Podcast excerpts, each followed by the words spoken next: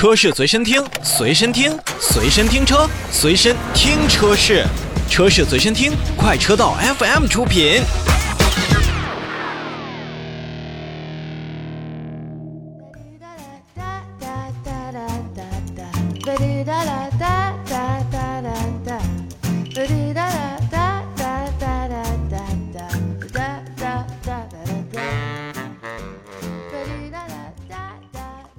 我们再来看本田摩托要进行召回的一个范围。那么在十五号开始呢，本田摩托呢就开始去召回二零二零年四月一日到二零二一年四月三十一日期间销售的摩托车售后维修用的回复反射器零件。那么共计呢是九个零件，那其中有六个零件已经装到了车辆身上，那三个是经销商的库存。